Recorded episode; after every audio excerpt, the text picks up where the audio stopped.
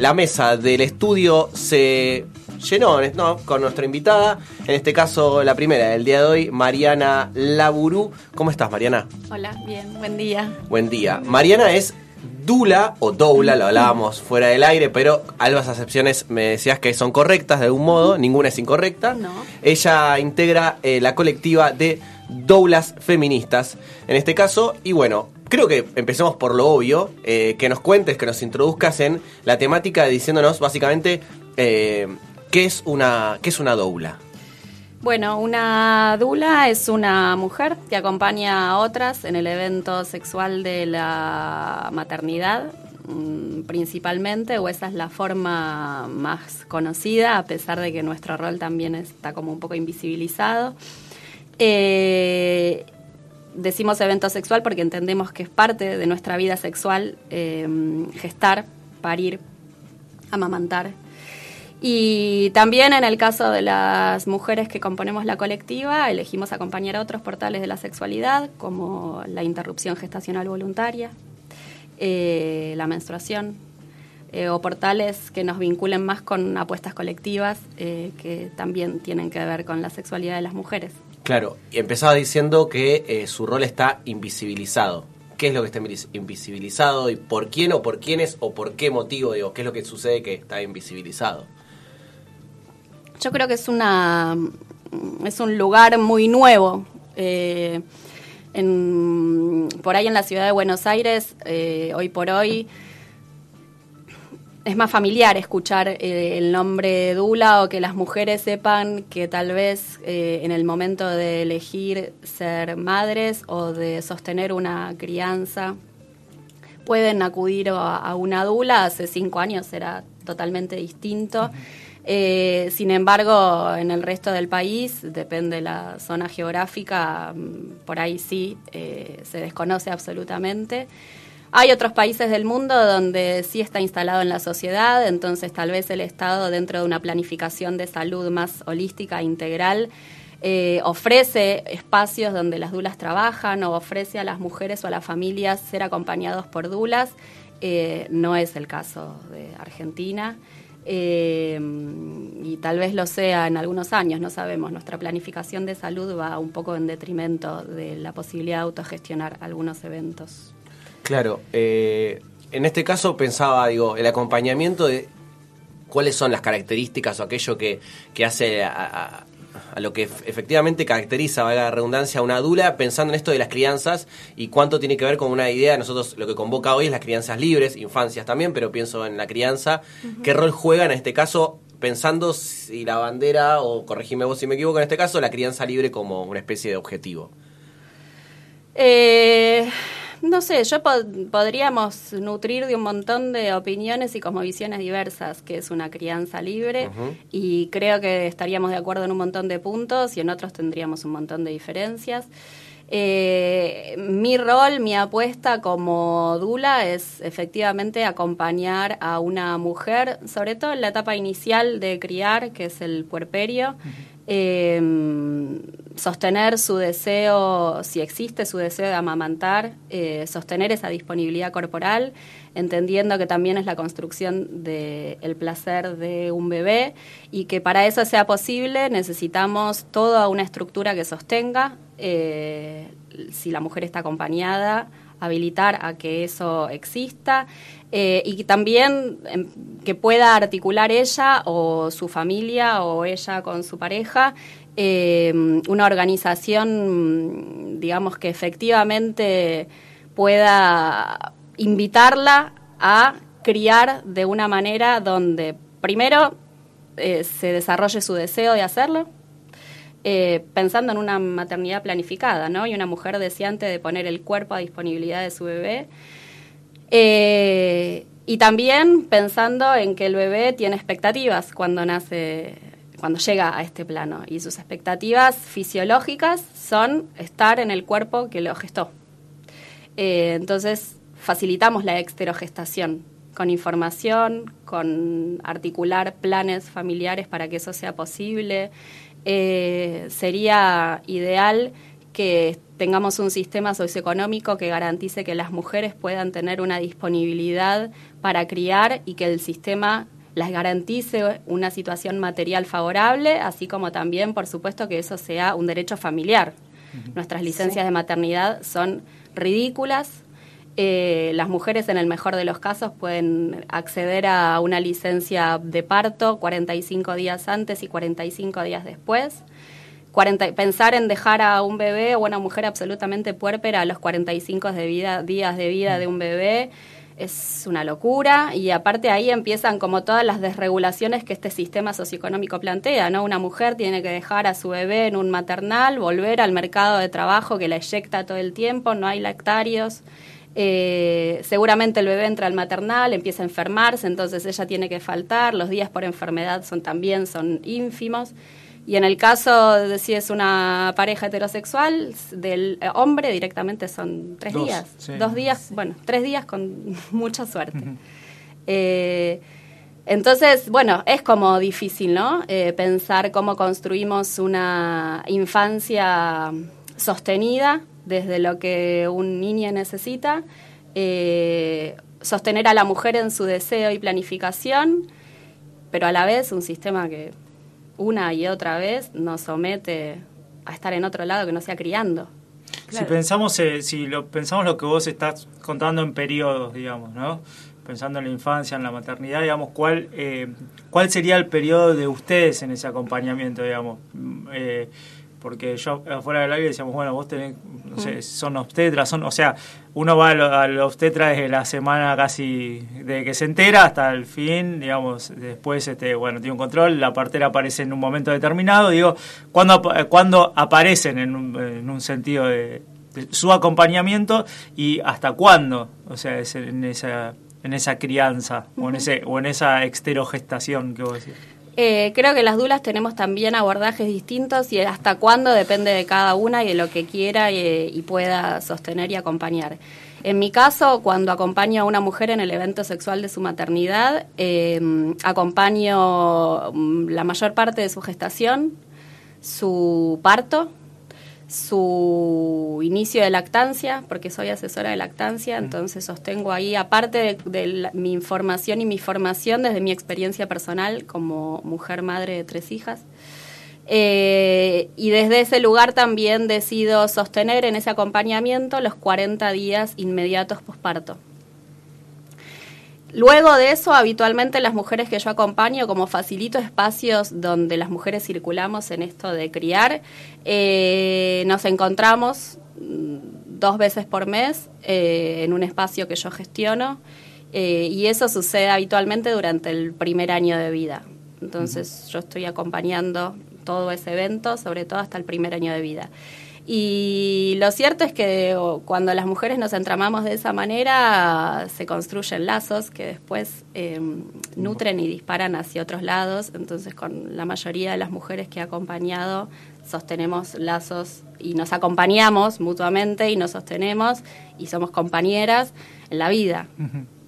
¿Cómo es, eh, digo, me imagino que el primer lugar de la infancia y de la vida es esa exterogestación que vos hablás, que vos contabas, digamos, ¿no? Los que lo vivimos eh, como padres sabemos que, bueno, cuando te quedas solo las primeras veces tenés que tratar de poner el camisón de tu mujer o qué sé yo, todas esas cosas que uno hace, este, pero digo, ¿cuál es el rol de esa, de esa importancia de, de ustedes o cómo lo conciben o cómo, y también pensando en, el en el bebé que se está separando de ese cuerpo, digamos. ¿Cómo, sí. ¿cómo es eso pensando en esta, eh, esos primeros momentos de, infancia y de vida? Eh, bueno, como les decía antes, eh, nosotras sentimos que el foco está puesto en sostener fundamentalmente a esa mujer. ser madre no es tarea sencilla, no hay ningún matiz de color rosa en, el criar y en la maternidad. Es todo intenso, muchas veces difícil. Eh, durante todo el tiempo que dura la gestación, las mujeres nutrimos, sostenemos y contactamos a ese embrión, a ese bebé, durante todo ese tiempo sin voluntad. Las cosas suceden. Eh, cuando nace el bebé, la expectativa de ese bebé llegando a este plano son exactamente las mismas, ser nutrido, sostenido y contactado 24 por 7. Y ahí se juega algo que se pone como todo bien candela, que es la voluntad de hacerlo o no hacerlo. Entonces, en esa voluntad de hacerlo o no hacerlo está nuestro deseo, pero también nuestra disponibilidad, nuestra matriz emocional, eh, nuestro vínculo de pareja, nuestras También, posibilidades claro, la materiales. Digo, la voluntad de todos, porque a veces no es solo de la madre, digamos, No, ¿no? no. Sino de, hay... Pero, pero efectivamente, digamos, un bebé que viene a este mundo a estar en el cuerpo materno, eh, poco entiende después si eso no sucede, ¿no? Por supuesto que somos seres culturales y que nos Claro. vamos como adaptando y constru- configurando nuevas situaciones. Eh, pero en el caso de una maternidad eh, planificada, deseada, una mujer que realmente quiso gestar, que llega a ese momento con deseo y placer, eso no implica que el día que nazca su bebé eh, esa emoción va a subsistir. O sea, el, el choque con la realidad es muy difícil. Eh, sobre todo por esto digo, todas las dimensiones que nos hacen mujeres, la histórica, la social, la cultural, nuestro deseo, pero también lo que se espera de nuestro rol como madres, si somos o no somos sostenidas por nuestras parejas. Eh, ahí habitualmente hay un- una tensión de roles bastante difícil. Eh, este mundo difícilmente construya me disculpan los hombres, pero hombres que estén a la altura de sostener estoicamente a una mujer en sus eventos sexuales. El patriarcado construye hombres que huyen a veces físicamente y a veces huyen energéticamente. Eh, y para ustedes también, eh, bueno, se, pla- se plantean un montón de tensiones de cómo estar ahí. Lo cierto es que las mujeres necesitan muchísimo sostén eh, y ser habilitadas en todas sus tensiones, en, en- en el deseo, en lo que la están pasando bien y en todo lo que no la están pasando bien.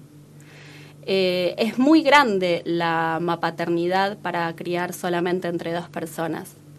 Y dos personas que también fueron criadas de determinada manera y dos personas que tienen que volver al mercado laboral. Eh, hay situaciones ideales que, bueno, pocas veces se cumplen y pocas veces se cumplen por las condiciones materiales de existencia distintas que nos atraviesan a todos. Sería genial que como familia podamos no estar preocupados por una cuestión de subsistencia y supervivencia económica y que podamos abocarnos a, a transitar este momento placenteramente, porque el bebé viene, o los bebés vienen a, a estar en este mundo en placer, no hay como emociones distintas, es placer o displacer.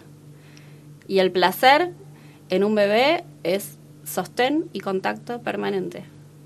Cómo me hubiera gustado conocer una dula cuando fui, mm, eh, va, soy madre, pero en su momento cuando eran recién nacidos, porque eh, por lo que contás eh, es como que todas necesitamos ese espacio de contención y a la vez de resistencia, porque el sistema capitalista y patriarcal en el que estamos es como que en ese momento tan vulnerable y, como vos contás de los placeres.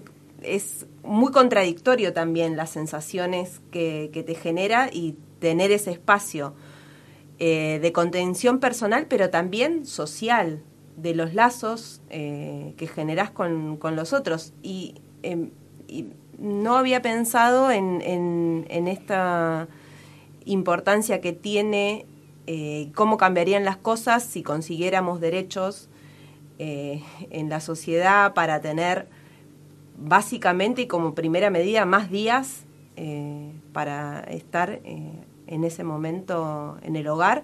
Y también las contradicciones que se generan en la familia porque eh, no sé, es como que abro, en lugar de hacerte una pregunta concreta, es como que abro, como eh, no me imagino cómo sería el acompañamiento de una mujer para poder enfrentarse con esto, con la familia, que de por sí, en general, es como que cuesta que sea aliada para la crianza. Sí. Y la sociedad, como que son muchos frentes tal y cual. tus, tus emociones internas. Entonces, ahí es como que, digo, ¿cómo hacen para hacer todo esto, las dulas? Eh, lo cierto es que cuando acompañamos mujeres, eh, también el foco está un poco en, en tratar de poder ver juntas eh, a la familia externa o extendida también como depredadores de ese momento. eh, y también sentir cómo articular una comunicación que nos permita a nosotras mujeres decir lo que queremos y lo que necesitamos. Y mm, como les decía, yo siento que estamos en un sistema, vivimos en un sistema cultural que tiende eh, siempre, siempre, siempre a separar a los niños y dejarlos solos.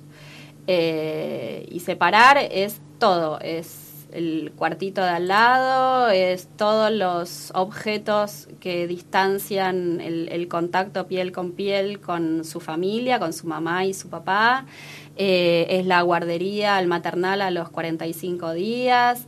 Eh, y la lógica cultural de la mayoría de las familias extendidas es esto, no, no, no lo tengas al bebé encima, porque lo vas a mal acostumbrar. Eh, no le des la teta tanto, porque si no, eh, la vas a pervertir. Eh, ¿Por qué no lo mandas al jardín ya a los seis meses si necesitas socializar? y muchas veces esa es la única salida, pero muchas veces las familias transitamos o articulamos estrategias para poder quedarnos a sostener. y somos boicoteados en eso sobre todo por la familia extendida, porque también ellos vienen de matrices y cosmovisiones de crianza muy distintas a las, a las que elegimos. Eh, y también tampoco, digamos, articulamos una comunicación empática en eso, sobre todo con las mujeres, porque las mujeres eh, no somos soberanas en este sistema de nada. Entonces, si no somos soberanas 100% de nuestras cuerpos, eh, para ningún evento de nuestra sexualidad, para todo tenemos que pedir permiso. ¿Cómo vamos a ser soberanas del cuerpo de un bebé? Entonces, eh, que es un cuerpo que todavía es un poco nuestro. Mm.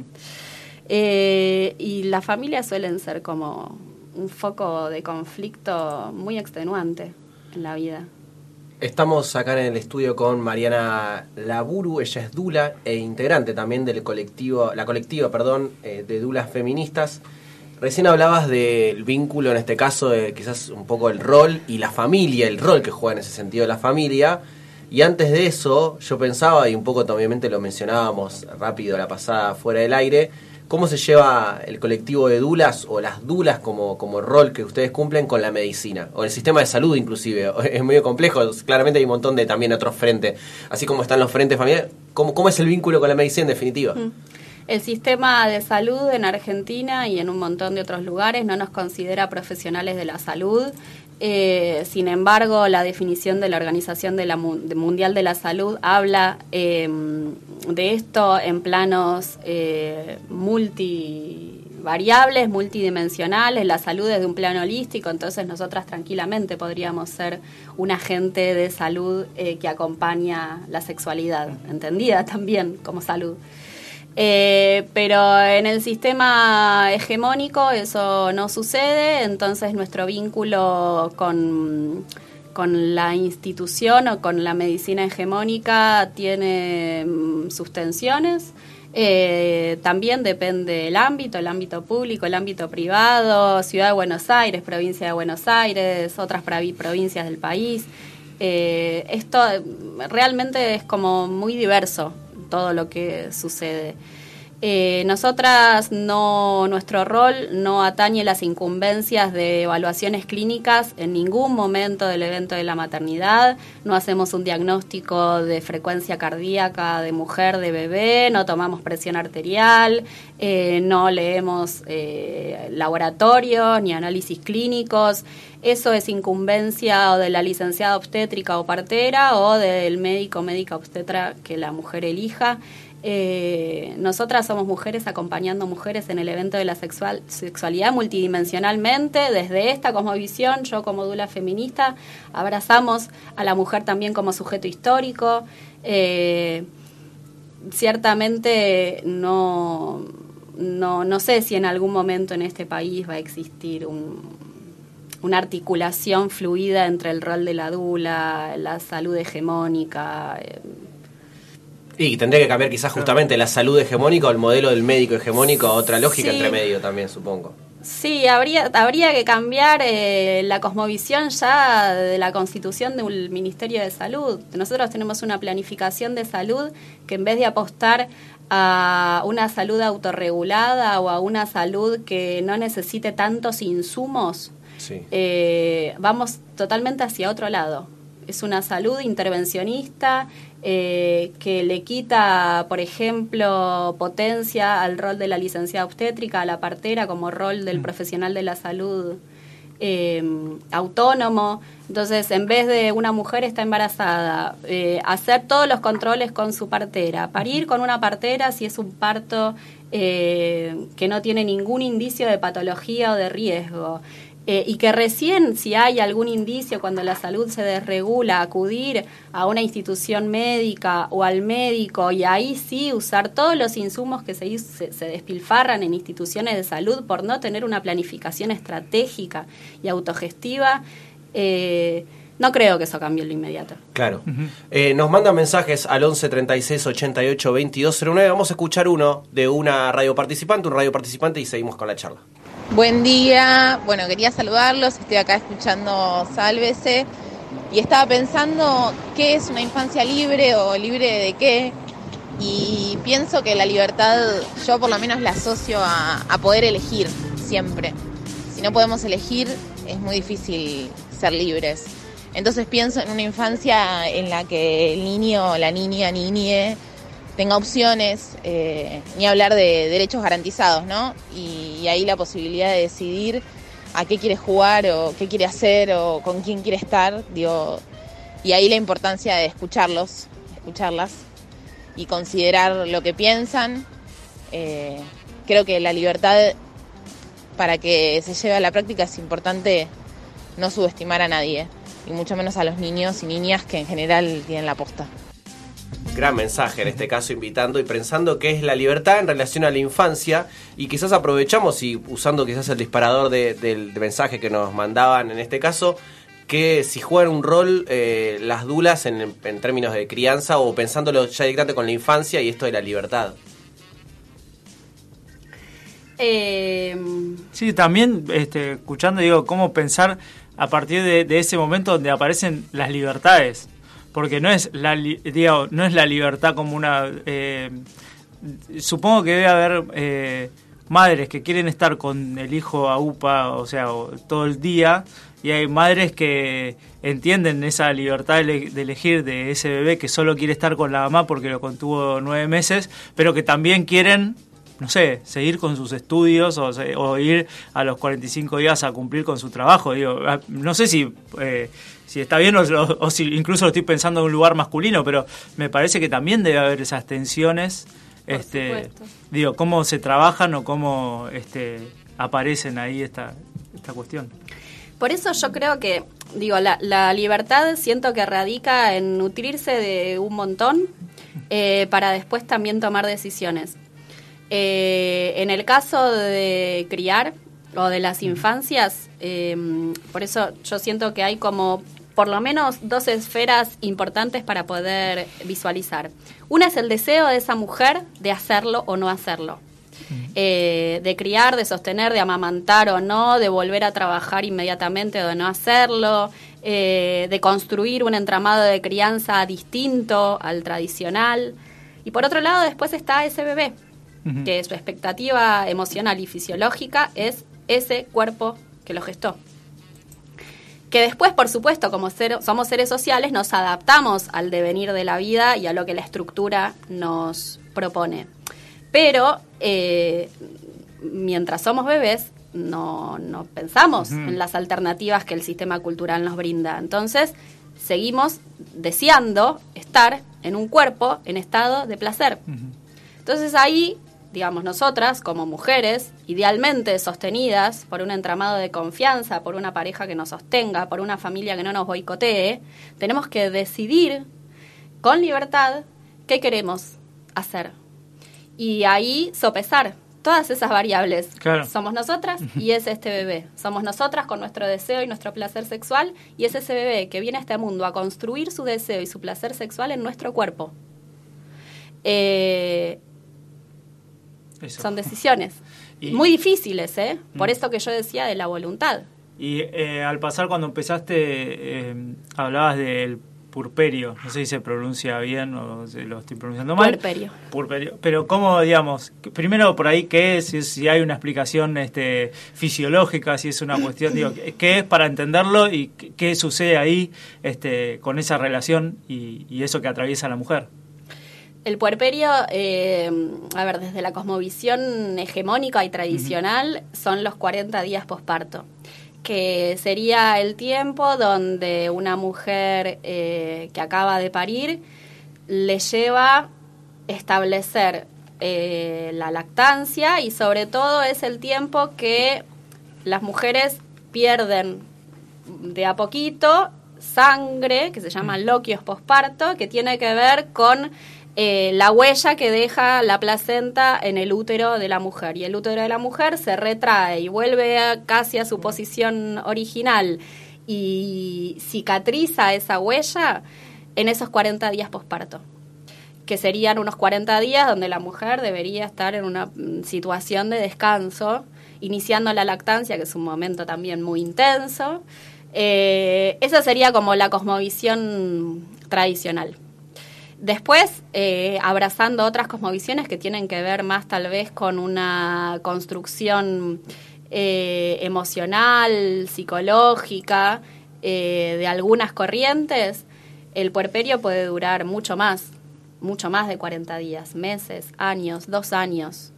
Eh, y que implica el tiempo que también esa mujer está vinculada energética y emocionalmente con ese bebé. Un bebé recién a los dos años comienza a afianzar la construcción de su individualidad. O sea, más o menos es el momento donde eh, habita en el mundo lejos del cuerpo de su mamá o de, digamos del entramado más íntimo con su papá de una forma más confiada, más territorial, construyen su territorio propio.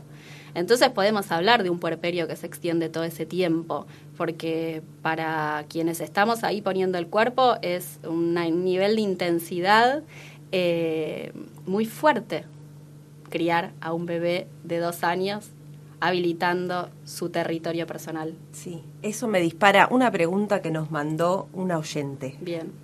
Con esto del territorio, de, los, de, de las emociones, ¿qué se hace con los berrinches? ¿Qué se hace? Eh, yo siento que los berrinches es una construcción, digamos, o lo que llamamos habitualmente como berrinche, es una construcción de territorio. Que el territorio tiene su, digamos, la construcción territorial como momento de individuación tiene sus distintas fases. Eh, por lo general, esta, este, digamos, este momento más intenso de lo territorial viene acompañado tal vez a los dos años con el un inicio del control de finteres, ¿no? Cuando ellos empiezan, ellos empiezan a, bueno, la territorialidad también en el plano mamífero.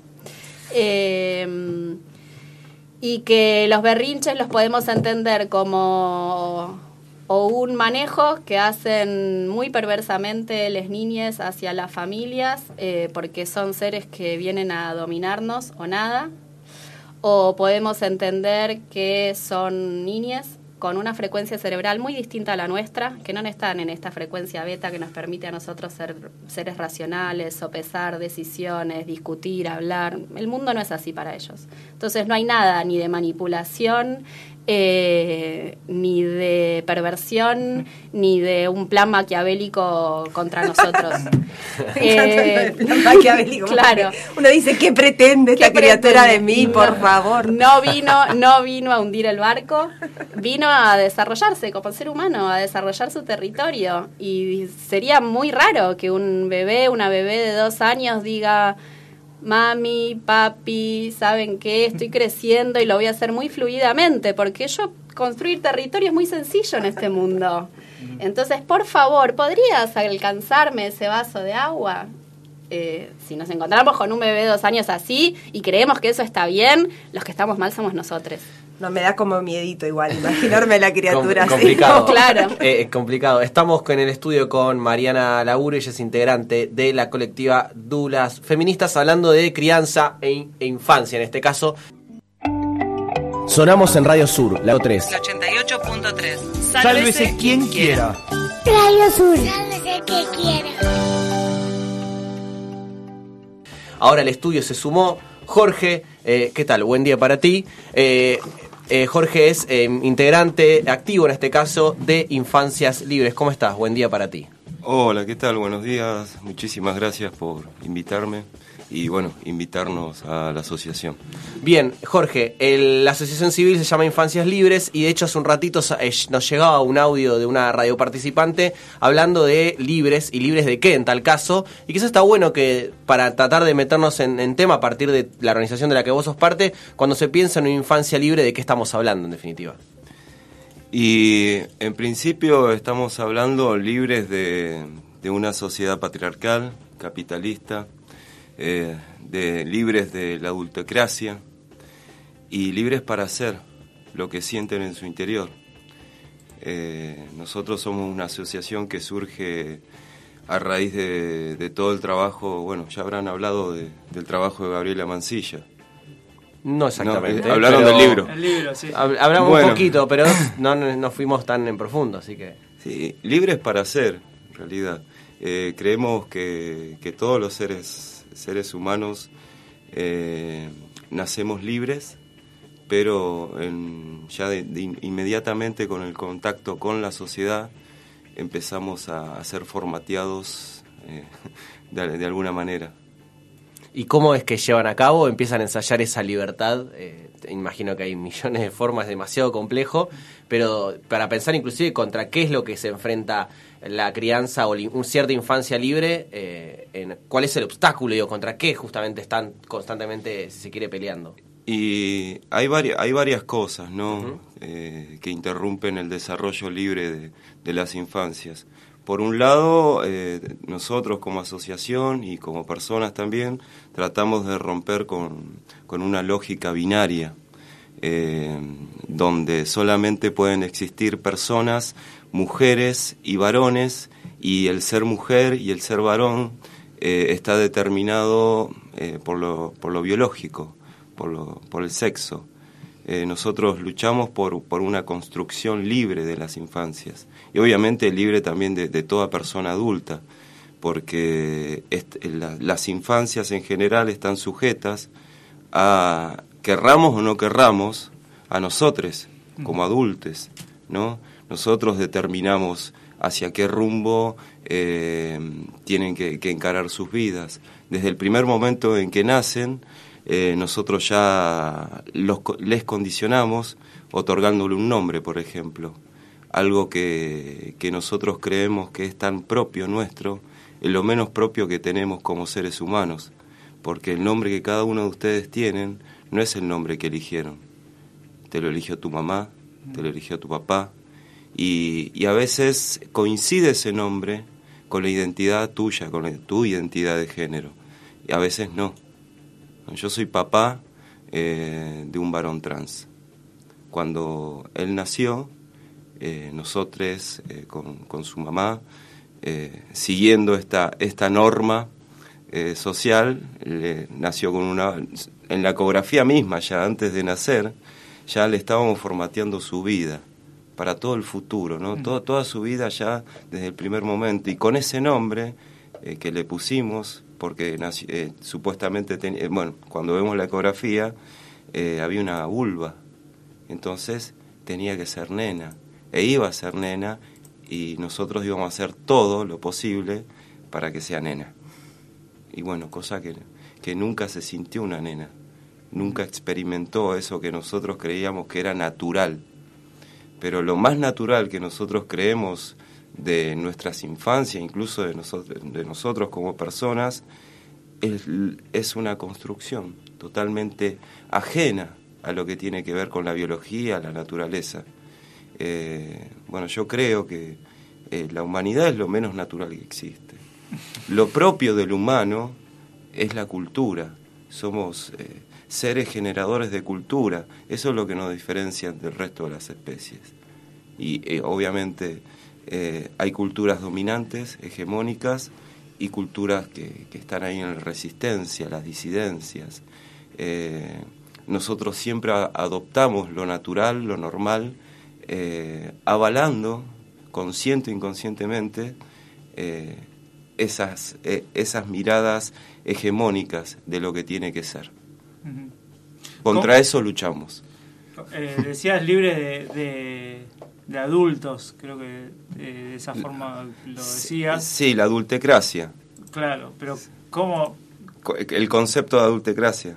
Sí, o cómo puede imaginarse eso en el contexto de la infancia, digo, donde si bien este, aparecen lugares, antes decíamos, bueno, ¿qué pasa cuando, eh, en el caso mío, digamos, mi hijo de tres años viene y dice, este, bueno, me quiero pintar las uñas, ¿no? Entonces ahí automáticamente uno se tiene que construir porque, o, en, en, nuestra época uno decía, no, pintarse las uñas de nena. Pero sin embargo, bueno, pero digo... Eh, sí, sí, bueno, pero vamos justamente a esto, a la construcción de los estereotipos sociales. ¿sí? Eh, tiene mucho que ver con lo que... Eh, directamente tiene que ver la construcción de los estereotipos. las mujeres, obviamente, van a tener que tener una vulva. Mm. ¿Sí? pero no solamente eso, sino que también tiene una, toda una carga de lo que tiene que ser la mujer y lo que es supuestamente naturalmente. Eh, el tema de los colores, ¿no? Hablas de las uñas, pero hablamos de los colores, del momento de, que nacen las infancias, ya le estamos asignando no solamente un hombre que corresponde a una feminidad o, a una masculinidad, sino que también le estamos asignando junto con, con eso un color, a las nenas rosa, y a los nenes el celeste. La nena va a jugar con la muñeca y el varón va a jugar a la pelota. La nena eh, va a esperar al príncipe azul que venga y le salve su vida y el varón se va a abrir paso solo y va a conquistar a todas las mujeres que pueda. Entonces ahí con eso hay que romper, porque son eh, son construcciones que, que, nos están incorporando desde hace miles de años. Esto no es de ahora, sino esto viene de, miles de años.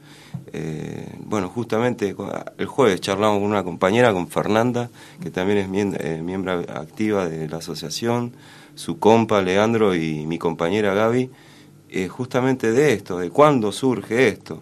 Y, y justamente surge esto con, con la división del trabajo querramos o no querramos, es tan antiguo esto de los estereotipos que surge con la división del trabajo, con la revolución neolítica, con las primeras aldeas, los primeros poblados. Eh, obviamente no, no se da en todos lados igualmente. Hay matriarcados, hay, hay sociedades más igualitarias, pero la que predomina es esa, el generar estereotipos. ¿no? La mujer tiene que quedarse en el hogar, cuidar a las infancias, y no solamente la madre, sino que todas, todas, desde las más pequeñas hasta la más anciana. Eh, tiene que quedar. Y el hombre tiene que salir y eh, eh, luchar contra la naturaleza, ¿no? Y todo ese mambo. Ir con la lanza, ¿viste? Como la selva. Sí, y después, ¿viste? El hombre es el líder porque es más poderoso, tiene la fuerza física. Y todo eso, pasaron miles de años, imagínate, Hoy en día todavía sigue presente eso. Eh, la mayoría de, los líderes mundiales son varones cis. Y se representan en la política, en lo económico y bueno, y en el hogar. En el hogar justamente, ahí, ahí se ve. Hoy, hoy no tanto, ¿no? Por suerte, eh, digamos, hace ya unos cuantos años estamos experimentando un momento de transición.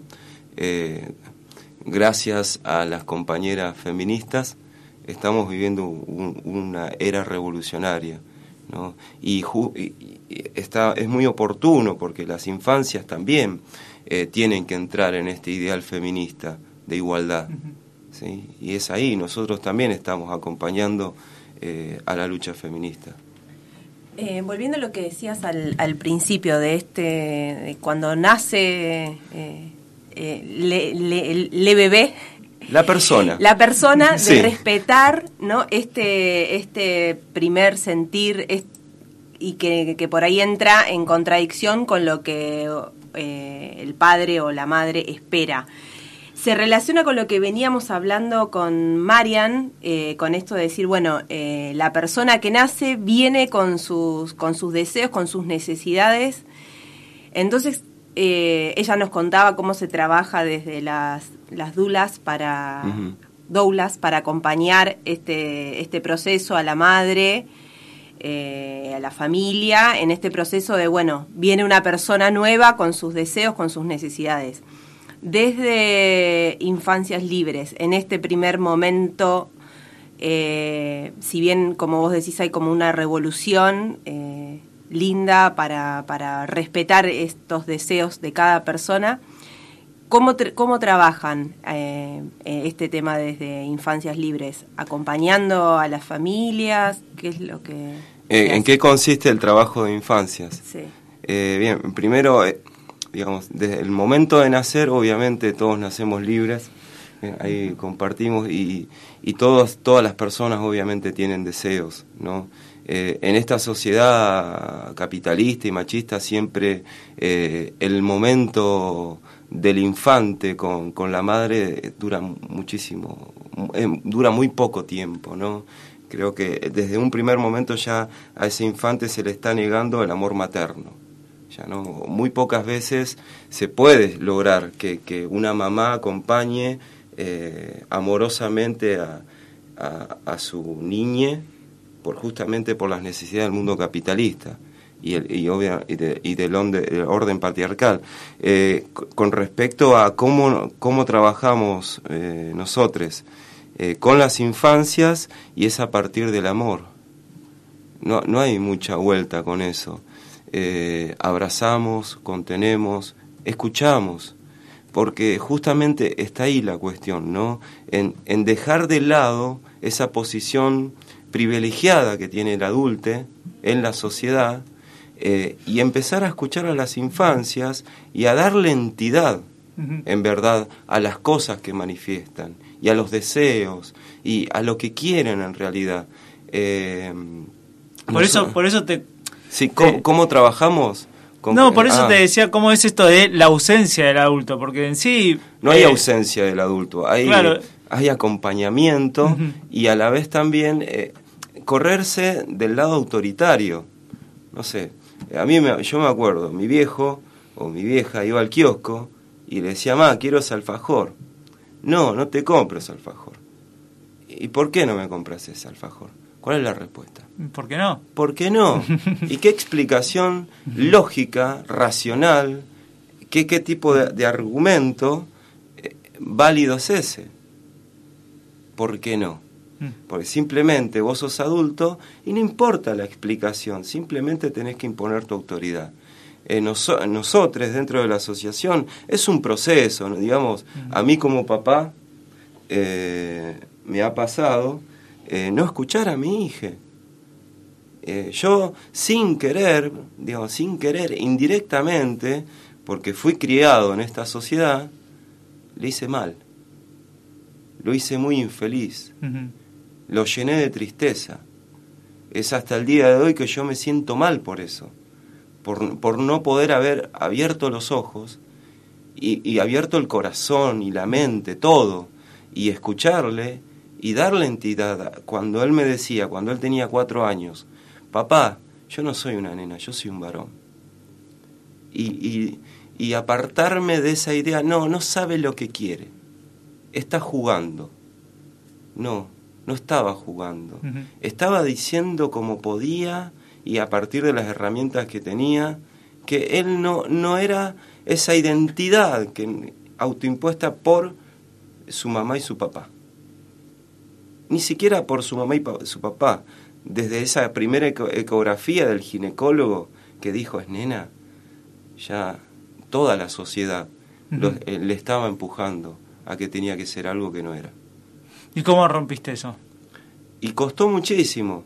Eh, porque recién hablábamos con ella, digamos, que eh, con Mariana, perdón, porque digo ella, y, estamos en radio, acá las cosas este, no, se señalan, nadie ve la señal, no se salen. Este, claro, de, de, la instancia de, bueno, cuando el, eh, el bebé nace, el, niñe nace, este, es libre, solo quiere la madre y el hombre ahí tiene, por lo menos en mi caso, una primer frustración grande, que es que eh, hasta incluso, como le contaba a Mariana, digo, la, abuela te dice, se sigue el apellido. ¿no? Por ejemplo, ¿no? Eh, si es, si es varón, vas a ir y vos de repente ahí descubrís que el nene solo quiere a su mamá. Y es una primer frustración del hombre decir, bueno, no me reconoce, qué sé yo, tengo que aceptar esto y, y si se, cuando se quede conmigo le tendré que poner el camisón, es una frustración muy grande que te lleva tiempo, por lo menos desde... Pero de- bueno, no sé, a mí me parece que no tiene que ser una frustración, porque No. primero, primero hay que tratar de entender eh, una cosa muy sencilla. Eh, todos los seres humanos aprendemos a partir de la experiencia, ¿sí? Y, y en combinación con la razón y las emociones. Y el primer contacto que tiene una infancia eh, es desde el momento... eh, Está- eh, digo- desde, desde el primer momento es con su mamá. Eh, eh, la- la- las- los infantes, les infantes, lo primero que reconocen, espero que, que no estemos en desacuerdo, es el latido de su madre y el olor de su mamá. El papá no tiene nada que ver, el papá tiene todo por construir. ¿sí? Nosotros como, como, como papás tenemos que construir todo y construir todo obviamente esos lazos de amor. No, está claro, pero Sí. lo, que, lo que yo quería reflejar es que vos construís un tipo de relación que este, la frustración justamente aparece porque vos lo que tenés que, as- creo yo, que tenés que asumir lo que, lo, lo que es y no lo que vos pretendías que sea. Digamos, Ah, en ese obvio, sentido te pregunto a vos, sí. en, e- en ese, en ese sentido te pregunto a vos cómo rompes, cómo rompiste eso, digamos, ¿no? Co- costó un montón, mirá. Eh, nosotros en, en nuestra, en nuestra familia no, nos creemos personas muy abiertas. ¿viste? Yo, yo vengo de una militancia libertaria, mi compañera también, eh, soy académico, sí, soy profesor eh, de historia, universitario, ¿viste? Y tengo formación en géneros, una cosa así, viste, tremenda. Y, pero cuando te encontrás con todo ese, no me Claro. sirvió de nada. Perdón, de una mierda. es la verdad, porque eh, la academia reproduce Claro. lo, lo que socialmente también aprendemos. Eh, es, yo me di cuenta, mi hijo me voló la cabeza literalmente. Me, me hizo repensar todas mis prácticas, todos mis argumentos, todo en la vida. Eh, siempre, mira, cuando él se manifestaba, empezó a manifestarse de los cuatro años, ¿no? Eh, nosotros veíamos que jugaba, tiene un hermano mayor, eh, mi hijo, el que estamos hablando, mi hijo trans, Sebas. Eh, su hermano mayor, y él cuando empezó a jugar, empezó a jugar con los juguetes de su hermano. Pelota, autitos, carta. Y le comprábamos a la vez muñecas y todas esas cosas que supuestamente son de nena. Y él siempre prefirió eh, jugar con los juguetes de su hermano. Jamás le dijimos que no, a nada. ¿Quiero jugar con esto? Sí, obvio. Eh, eso lo teníamos claro. Pero eh, estábamos confundidos, en el- como la mayoría de las personas, de confundir lo que es la sexualidad, la orientación sexual con la identidad. Entonces creíamos que teníamos eh, una hija torta, por decirlo. Y lo festejábamos, ¿viste? Su madre es feminista, compañera, sí, yupi, ¿viste? Genial. Y no, nos equivocamos, ¿viste? Ahora lo veo, lo veo yo de- desde mi perspectiva con un poco de humor. Eh, Es mi manera también de sobrellevar Mm, las sí. cosas. Pero en realidad esa persona estaba sufriendo, y mucho, ¿no? Iba al jardín y le decía a la mamá, mamá, yo no quiero el delantal rosa. Yo qu- quiero un azul, ¿viste? Y, y nosotros andábamos re mal de guita, me acuerdo, en, esa en ese momento. Y no le podíamos comprar, ¿viste? Lo que quería. O cortarse el pelo. Decía, bueno, sí, le cortamos poco el Las dos pelo. colitas. eh, las colitas. Y sufría mucho, ¿viste? Jugaba al fútbol conmigo. Esos momentos como que, que los disfrutaba mucho. Pero después, cuando, cuando justamente cuando empieza la escuela, ahí empieza a manifestarse con mucha más fuerza. Eh, no solo con las palabras, sino también a través de los dibujos. Dibuja muchísimo mi hijo. Y ya desde temprana edad, desde los 4 o 5 años, creaba personajes. Y uno, uno de los personajes era, era él. Varón, con un nombre que había inventado y, eh, era, era Diego, que hacía miles de historias y era su versión, eh, su versión, en realidad su verdadera eh, versión de persona, ¿no? era su persona. Y no escuchamos hasta que un momento eh, esa, era muy feliz él, porque estaba contenido dentro de todo, somos, nos consideramos papá y mamá amorosos, presentes, eh, pero en un momento empezó a enfermarse, mal, mal, le agarraban ataques de broncospasmos, asma, crisis en la piel, alergias, estaba internado 5, 10 días, así dos o tres veces por año. Íbamos al médico, alergista, especialista, de neumonólogos, nada, tratamiento, nada. Y eh, él era una infancia feliz, creíamos que era feliz, pero en un momento todo se opacó, eh, dejó, de, dejó de dibujar, bueno, mi hijo canta, eh, era, iba a la orquesta, tocaba el violín, muy activo, ¿viste? Y en un momento nada, oscuridad, una persona que, que, no, que no transmitía nada, que estaba todo el, todo el tiempo metido en su cuarto, no queriendo ir a la escuela, eh, no haciendo nada y una personalidad ¿viste? bastante heavy. Eh, no, no, sabíamos qué le pasaba. Dejó de ser feliz de un día para el otro. Y, imagínate, eh, como mamá y papá desesperados, porque ¿qué, estamos haciendo? ¿Qué, le está pasando? Y todo esto sumado a las enfermedades, a las internaciones, y no teníamos ni idea de lo que le pasaba. Y lo manifestaba, como él podía, lo decía. Y ahí la adultecracia, ¿no? Eh, eh, no sabe lo que, como es chico no sabe lo que dice. No entiende. Eh, no entiende. no entiende, pobre. No entiende, pero en realidad esto siempre he visto eh, desde el presente hacia atrás. Claro. ¿no? Ya con toda, con toda esta información que hoy, eh, gracias a la asociación y gracias a Gabriela, eh, tengo. Claro, tenemos. Claro, si se quiere más procesado. Estamos en el, perdón, en, el piso con Jorge de la Asociación Civil Infancias Libres y con Mariana Laburo, que ella es integrante de la colectiva Dulas Feministas. Perdón, te interrumpí, ¿vas a decir algo más? Eh, no, y justamente eso, y, cómo, yo, y cómo desde la familia eh, pudimos visualizar lo que pasaba, y justamente gracias al trabajo de Gabriela. Eh, yo soy egresado de la Universidad de General Sarmiento, y justamente los libros de Gabriela, los dos libros que sacó ella, Yo Nena, Yo Princesa, que es el primero, y Mariposas Libres, eh, fueron editados y costeados por la editorial de, la universidad.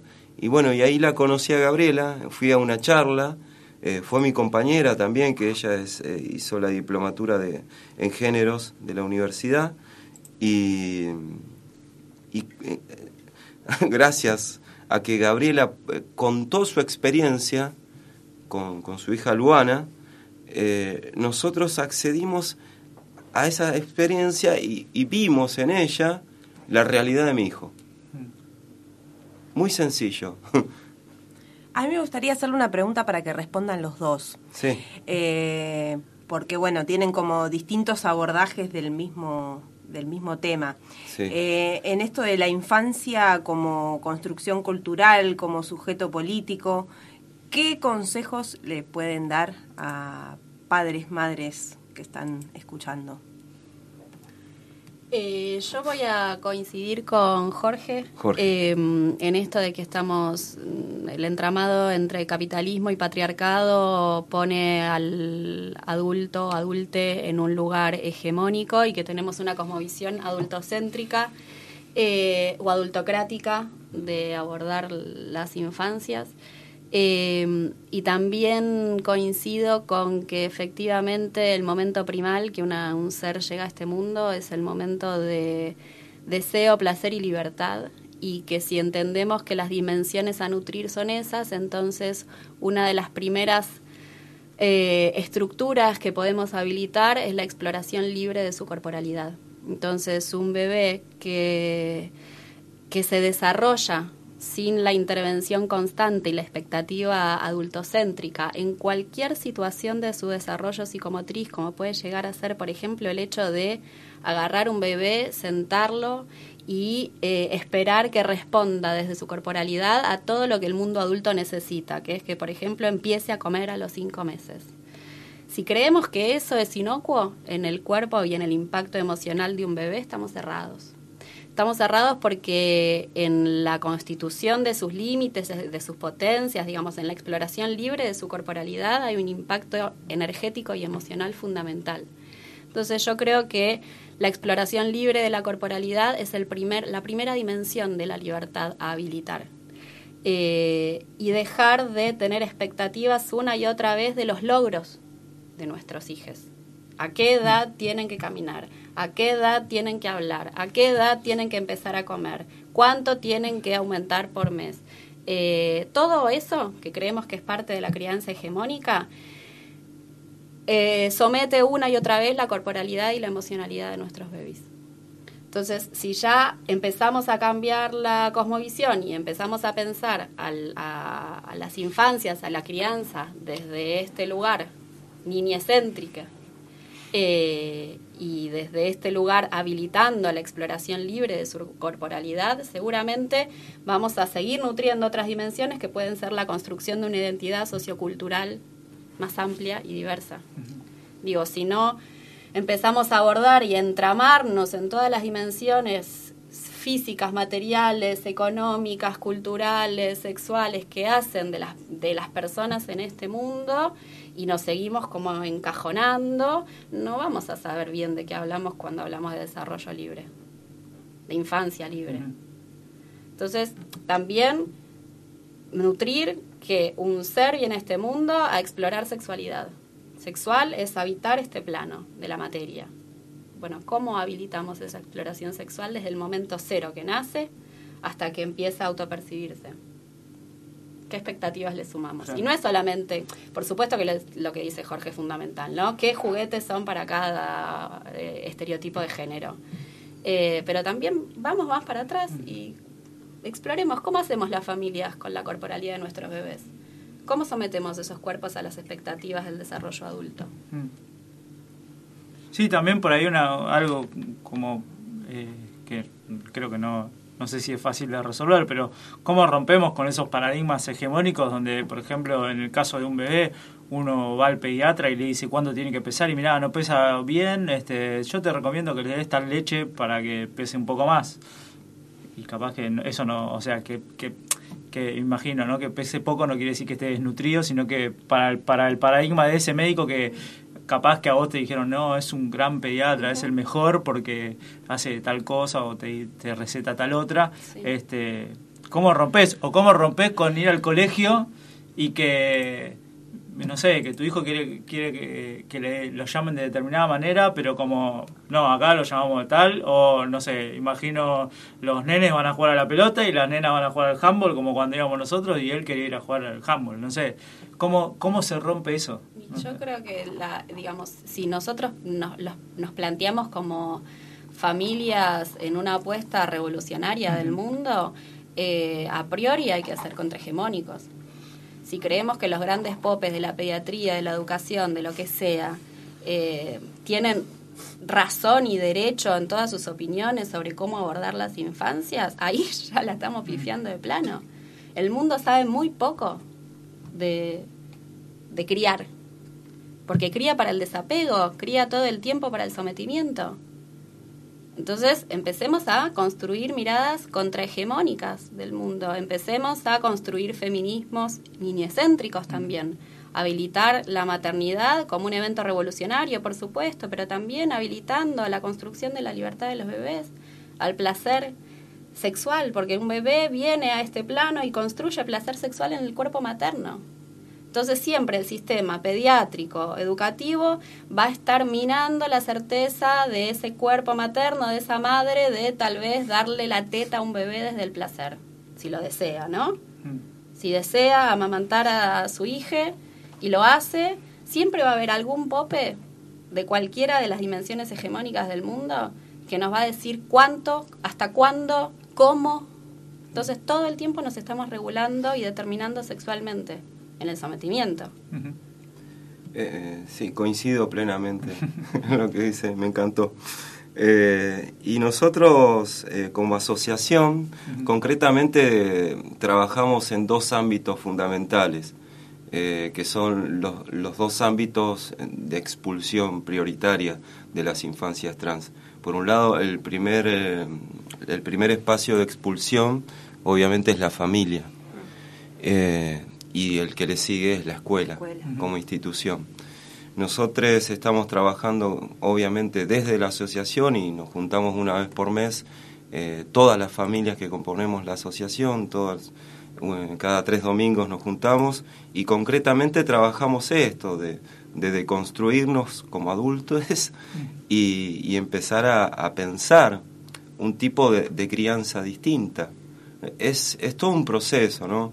No es que inmediatamente uno ingresa a la asociación o sos consciente de que tenés una infancia trans en tu familia, ya cambiaste la mente. No, para nada. Es el principio el principio de, de, construirse a partir de, las prácticas y a partir también del pensamiento y las emociones, ¿no? Eh, bueno, no sé, a mí, a mí me pasa que a, a mi hijo no, no lo dejo de amar porque, porque él eligió su nombre o porque se viste de otra manera. Eh, creo que la mayoría de las personas que están en infancias libres le, le sucede eso. Eh, eh, digamos, priorizar el amor por tu hija por sobre todo lo otro. Y lo, otro viene después, ¿no? Lo, otro cuesta un montón despojarse de, todos esos supuestos que uno adoptó o le hicieron adoptar en este trayecto que tiene de vida como persona. Y después concretamente con la escuela, eh, hay una ley, ¿no? Vos decías recién, ¿qué pasa en la escuela cuando no se, no se le reconoce el nombre autopercibido a una infancia. Tenemos la ley de identidad de género que está vigente, es una ley nacional y hoy concretamente nosotros estamos trabajando para que se aplique realmente la ley. Eh, tenemos un gran problema en lo que es eh, la sociedad y, lo estructural, más que nada dentro del Estado, ¿no? Eh, donde los funcionarios desconocen, desconocen las leyes. Es, el deber de un funcionario público conocer las leyes y en la mayoría de las instituciones estatales, lamentablemente, eh, no las conocen, no conocen la ley de identidad de género, en las escuelas no se aplica bajo, bajo una perspectiva de género inclusiva, donde, donde se incluyan las infancias transgénero, la ESI, por ejemplo.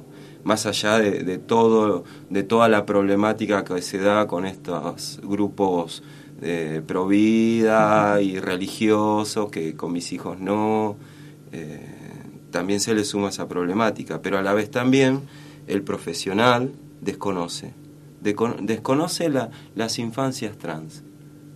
Y es una lucha que estamos dando ahora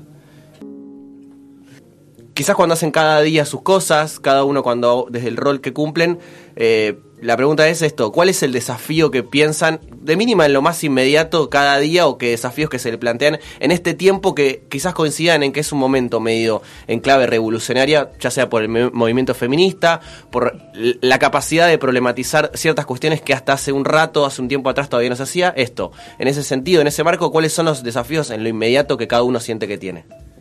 Eh, la urgencia, lo que nos surge como asociación y como familia, eh, es, es, que eh, nuestros chiques lleguen a viejos, a viejites. Mm. el promedio de vida de, de trans, las personas trans, es de 32 años. yo quiero que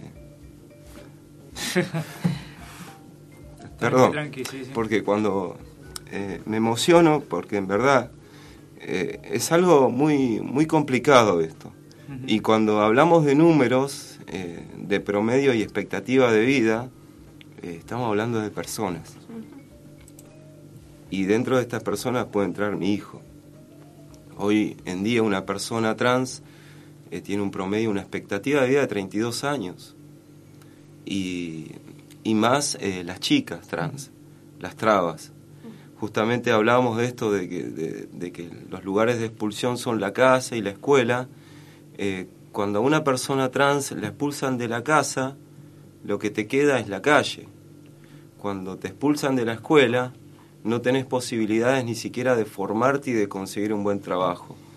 Hoy en día eh, la sociedad, esta sociedad eh, hipócrita, enferma, expulsa a las personas trans a las calles y lo único que te queda como, como persona trans y más como una feminidad trans es la prostitución. y, vivir en la calle, las drogas, eh, la persecución policial, la represión, eh, el odio, el, odio hacia lo trans. Eh, lamentablemente están muriendo a los 32 años y la urgencia es esa. La urgencia como papá es tratar de hacer todo lo posible para que mi hijo llegue a viejito.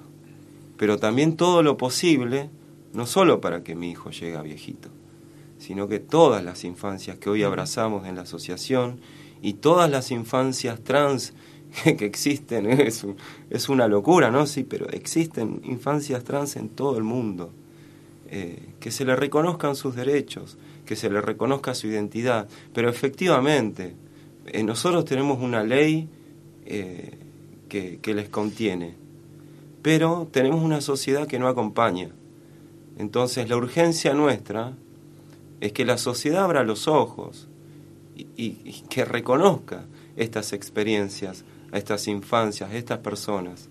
Hoy cuando una persona trans llega vieja, dicen que es una sobreviviente. Decimos, que es una sobreviviente. Cuando te encontrás una traba vieja, es una sobreviviente. ¿Sí? En la Argentina ha, habido un genocidio travesti. Desde la dictadura en adelante eh, se las mata, se las encarcela.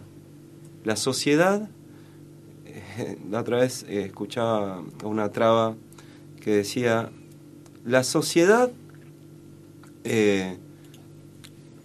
nos apunta con un arma y es la sociedad la que aprieta el gatillo. Y es tal cual.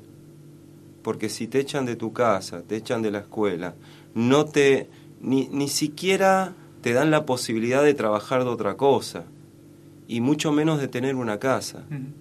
Eh, entonces la sociedad está apretando el gatillo y está asesinando a las trabas y a las personas trans por no tener las mismas posibilidades que tenés vos, que tenés vos, que tengo yo, porque es la realidad. Y eso es lo que nos, surge hoy en día, transformar. ¿Por qué? Porque como papá, como mamá, quiero la felicidad de mi hijo y quiero morirme yo antes que él. Creo que lo urgente es mm, corto, mediano y largo plazo eh, visibilizar los privilegios de los que cada uno habita en este mundo. Eh, es difícil pensar en criar eh, seres placenteros, libres, maternidades sostenidas y acompañadas si las leyes no acompañan la maternidad deseada, mientras no exista el derecho al aborto, seguramente tampoco en el mismo sistema exista una implementación efectiva de la ley de parto respetado. Eh, profesionales acompañando y sosteniendo el deseo soberano de una mujer de ser o no ser madre. Eh, coincido también con la preocupación de Jorge de cómo criamos y cómo esta sociedad acompaña a las personas con tareas de cuidados. Eh, y cómo hacemos oídos sordos ante las situaciones de abuso y de vejámenes que nos ocurren a las mujeres una y otra vez con distintas situaciones de privilegio. Eh, y sobre todo, digo, si vamos a nutrir contra hegemonía, si vamos a darle, vamos a presionar en el sistema para que cambie todo lo que tenga que cambiar, no podemos dejar de visibilizar a las infancias, a las niñeces, como lugar primero. No podemos dejar de acompañar a todas las personas que realizan tareas de cuidados. No podemos dejar eh, eh, a las mujeres eyectándose al mundo laboral porque el sistema y la economía aprieta y dejar a las niñas solos una y otra vez. Eh, entonces hay que también ampliar la mirada, hacer una, una revolución integral eh, que nos visibilice a todos. En Radio Sur, el 88.3, no salimos con cualquiera. Los sábados, de 10 a 13 horas, suena Sálvese quien quiera. Sálvese que quiera.